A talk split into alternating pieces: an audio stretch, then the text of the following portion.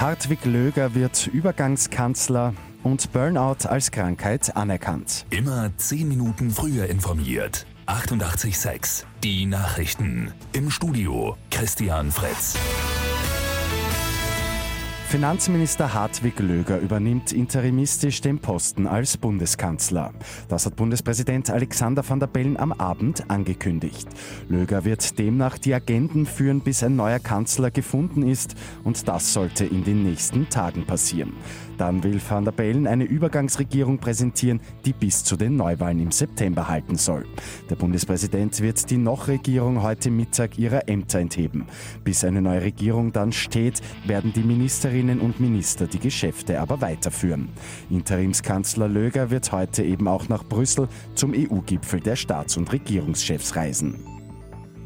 Ab heute werden die neuen 100 und 200 Euro Scheine in Umlauf gebracht. Diese sollen noch schwerer zu fälschen sein als die Vorgänger. Ganz neu wird zum Beispiel ein Satellitenhologramm auf der Vorderseite sein.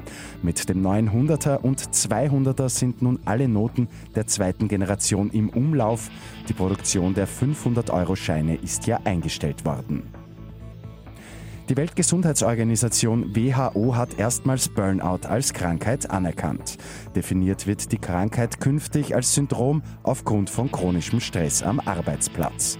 Für die WHO steht Burnout ausschließlich in beruflichem Zusammenhang und nicht für andere Lebensbereiche.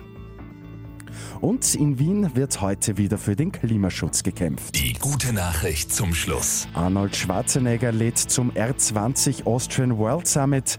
Gemeinsam mit etwa Klimaaktivistin Greta Thunberg wird für einen verstärkten Einsatz gegen den Klimawandel geworben. Mit 886 immer 10 Minuten früher informiert. Weitere Infos jetzt auf Radio 886 AT.